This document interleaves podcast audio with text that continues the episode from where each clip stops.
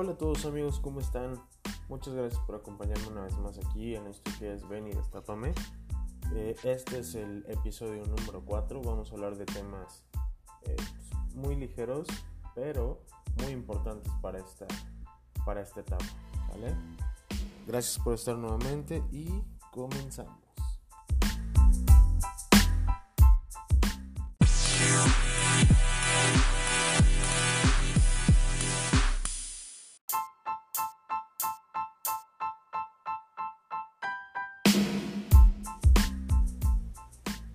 Gracias por continuar aquí conmigo en Ven y Destápame. Y como sabrán, como tendrán presente, en muchos lados habrán dado cuenta, eh, acabamos de finalizar lo que es el mes del orgullo, el mes del Pride, que es el mes de junio. Y como ya es de costumbre, regularmente alguna parte de la sociedad, afortunadamente cada vez es menos, se ha dado a la tarea de desprestigiar, de bloquear y de no permitir el avance en cuanto a derechos de la comunidad LGBT. Esto porque vulneran, supuestamente, su manera de pensar, su manera de creer. ¿En qué sentido? Mucha gente conservadora eh, regularmente dice, no hay día del orgullo, no es un orgullo. Claro que es un orgullo vivir en una sociedad en la que por todo te señalan y por todo quieren que dejes de existir que dejes de tener derechos, ¿sale? Y por, por ello es vivir día con día demostrando que somos y que aquí estamos y de aquí no nos vamos a mover. También es, es un, digamos, un argumento constante por parte de la sociedad homofóbica, LGBT plus fóbica, este, el hecho de que todos tenemos los mismos derechos y que solamente queremos eh, nosotros como miembros de la comunidad o población LGBT eh, pedir trato digno y distinto que pedir un trato superior, cosa que es totalmente falso. Nosotros no estamos pidiendo nada que no, que no tengan ya las personas eh, cisgénero, heterosexuales y basadas viviendo bajo una heteronormativa. ¿Sale? No hay, no hay nadie que me pueda decir un derecho que esté exigiendo la población LGBT superior o distinto a lo que hoy día tiene la comunidad regular socialmente bajo la heteronorma y patriarcado. Pero bueno, vamos a iniciar un poquito más a, detalle. Em, quisiera nada más ponerles como un preámbulo sobre quién y dónde inicia toda esta parte del movimiento LGBT. Em, lo inician en Estados Unidos una activista trans negra llamada Marsha P. Johnson. Em, el tema con ella es que realmente cumplía con todo lo que no debería tener la sociedad. Era una mujer trans, era negra, era prostituta, era VIH positivo y aún así ella, junto con un grupo de activistas trans en la misma situación y condición, iniciaron todo el movimiento conocido como los disturbios de Stonewall. ¿Sale? Entonces, a partir de aquí es donde vamos a, empezar a platicar. ¿Y por qué les comento? Porque quiero que vean que lo que hoy día tenemos considerado como la parte hetero... Eh, es que no quiero llamar hetero compatible de la homosexualidad. Pero bueno, toda, la comunidad LGBT que trata de vivir bajo las reglas de la sociedad heteronormada se dice no ser representada por las marchas que vemos o que conocemos hoy en día.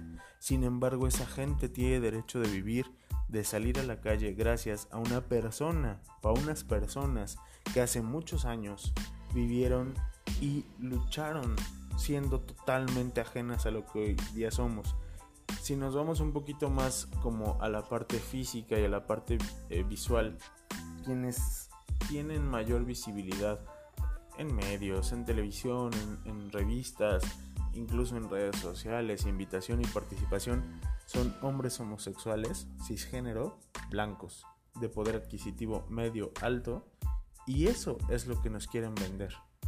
Y no, la comunidad, la diversidad sexoafectiva va mucho más allá O sea, la comunidad está eh, compuesta hasta el momento por las siglas por lesbianas, gays, bisexuales, transexuales, transgénero, travestis, intersexuales, personas queer y asexuales. Y esto es un plus porque se van añadiendo más y no es porque, puta, cada etiqueta, qué hueva, qué flojera. No, es que hoy día, al menos ahorita, aunque lo ideal sabemos que es llegar a un punto en el que no tengamos que etiquetar y solamente seamos personas, ahorita no estamos en ese punto. Necesitamos visibilizar cada una de las necesidades de cada una de las poblaciones, punto por punto, parte por parte. Es por ello que las siglas de la comunidad o de la lucha son tantas y, se, y puede que se sigan añadiendo y así va a ser.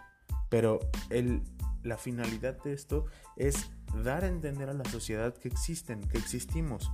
No podemos cerrarnos a la comunidad gay, porque no, porque hay hombres trans que no son gays, son heterosexuales. ¿Sale? Hay mujeres trans que no son gays ni lesbianas, son heterosexuales. O sea, no tienen nada que ver, son temas muy distintos, pero en una misma lucha. La orientación sexual, la orientación afectiva, la identidad de género, la identidad sexual. Y es mucho, mucho, muy amplio como para cerrarnos únicamente al orgullo gay. Porque eso nos pone en un punto de privilegio contra las demás personas. Pero bueno, perdón por, irme tan, tan de corrido, pero vamos a seguir este, platicando un poquito. Eh, les voy a mencionar más que nada este, algunas de las preguntas que, que, me han llegado, que he visto por, por distintos motivos, comentarios o argumentos, eh, que quisiera aclararlos aquí para que bueno, puedan estar a la mano de, de todos, ¿sale? La primera pregunta que tengo aquí es, ¿por qué tantas etiquetas? Bueno, se los acabo de mencionar, lo repito una vez más. Hoy día es necesario etiquetar a todas estas personas, en las cuales me incluyo claramente, porque es importante hacer visible que las personas existen. No es la misma necesidad que tiene una mujer trans que una mujer lesbiana pueden coincidir en algunas necesidades y luchas, pero no son las mismas. Una mujer lesbiana no tiene que luchar, técnicamente una mujer cisgénero lesbiana, no tiene que luchar por un derecho a tener identidad en documentos oficiales, en trabajos. Simple y sencillamente ella ya se asume como la, como la ve la sociedad y la diferencia radica en sus gustos, su atracción, su orientación, pero no tiene que pelear con nada ni con nadie. Tema muy diferente con las personas trans. Es por ello que es importante. Sí. Em, vamos a la siguiente pregunta que tengo aquí anotada. Es, ¿por qué exigimos que se llame matrimonio cuando no es un derecho? El matrimonio no es un derecho. Ok. Si bien es cierto que el matrimonio como tal puede ser no un derecho eh, que, tenemos los seres humanos al nacer, bueno, si es, si es un es un tema legal, digo, no soy abogado, pero sí es un concepto legal que se tiene definido. ¿Y por qué pedimos que se llame igual? Bueno, simple y sencillamente porque no somos personas distintas, no somos personas de segunda.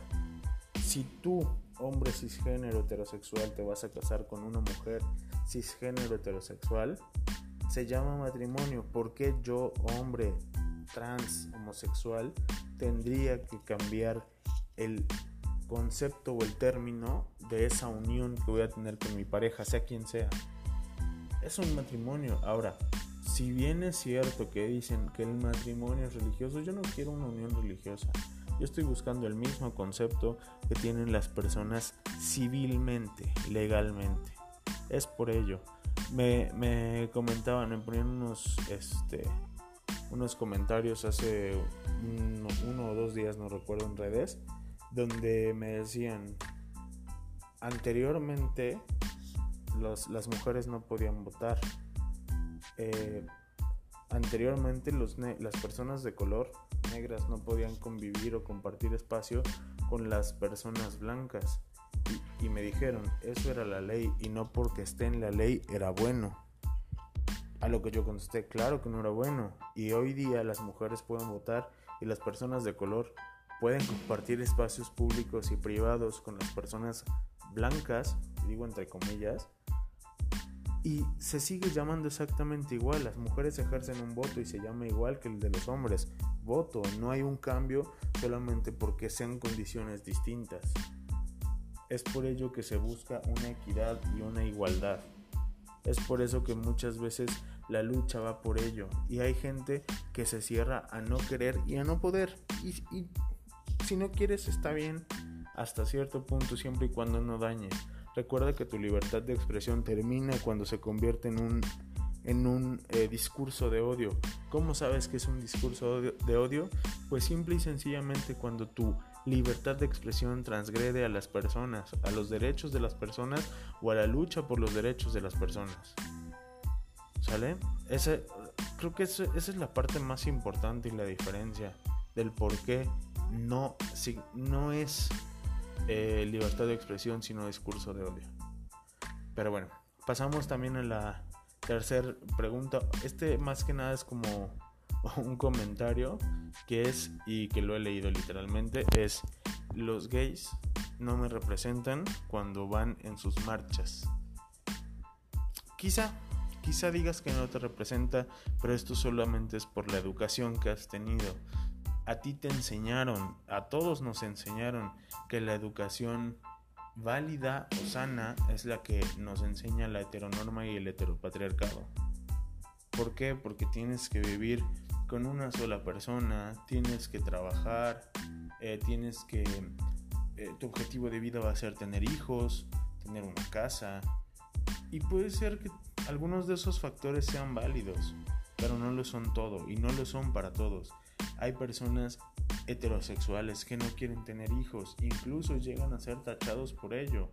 Hay personas heterosexuales que no, que no se compran una casa y deciden gastar su dinero en viajes o en, o en cosas y son tachados por ello, porque lo primero que hacemos es decir, deberías comprarte una casa, deberías comprarte un carro, deberías casarte. Hay gente que no se quiere casar y que sí vive bien, y lo digo por experiencia. Mis, mis, padres están juntos desde que ellos tenían 17 y 18 años respectivamente. Nací yo y después de 31 años ellos siguen juntos y se casaron hace dos apenas. No, y no es porque eso ya fue al final una decisión que tomaron eh, por mera seguridad legal y protección legal. ¿Por qué? Porque pues aunque ella, mi madre ya tenía derecho eh, por el hecho del tiempo juntos y tener hijos en común y demás, eh, no, no vieron, digamos que el, el, matrimonio civil que llevaron a cabo fue únicamente con ese objetivo, con el hecho de tener un sustento jurídico que diga que mi madre tiene derecho y viceversa a lo que construyeron juntos en más de 30 años. Pero no era la idealización de nos tenemos que casar porque ya tenemos hijos, porque quiero salir de blanco, porque, o sea, todo eso ellos ya lo habían vivido. Y es a lo que yo voy hay gente que decide no casarse o que decide casarse. Hay gente a la que le funciona el matrimonio y hay gente a la que no. Y no por eso están mal. Y es a lo mismo a lo que yo voy. Es un, es un derecho que se ha luchado y porque a mí no me representan algunas cosas, puedo estar de acuerdo. Pero el, hecho de que yo pueda decir hoy día y vivir libremente, eh, vistiendo y haciendo y no haciendo lo que a mí me guste, no quiere decir que es algo que em, ya lo tengo de por sí al nacer. Debería, pero no es así. Ha sido una lucha constante por más de 42 em, años específicamente en, México, pero desde hace muchísimo tiempo en el mundo las luchas, em, todo, todo este movimiento sí me representa, aunque yo creo que no, sí me representa porque formo parte de una diversidad. Mm, les voy a, les voy a comentar un, último punto de estos. Yo no quiero alargarme tanto porque los comentarios que, que, leo y que recibo constantemente en publicaciones y demás son un tanto, llamemos pesados, pero es importante. Y ahorita solamente quiero dejarles estos cuatro porque como saben, bueno, este podcast no es, no es tedioso, no es una clase, solamente es, es una plática, un, un, un punto de vista y para que a quien le sirva, a quien le llegue, está perfecto. Este, justamente el he visto un comentario, este es un poco contrario a lo que les a los primeros tres que les comenté. He visto comentarios de ciertas personas que dicen Hoy día agradezco que ya no se nos discrimine. ¿Por qué puedo andar maquillado mientras manejo o mientras voy en, el taxi o en la calle y nadie me dice nada? Este tipo de comentarios invalidan las luchas de otras personas, porque esas mismas personas que hoy día se sienten bien y seguras es por la lucha de los demás, pero no quiere decir que siempre están a salvo.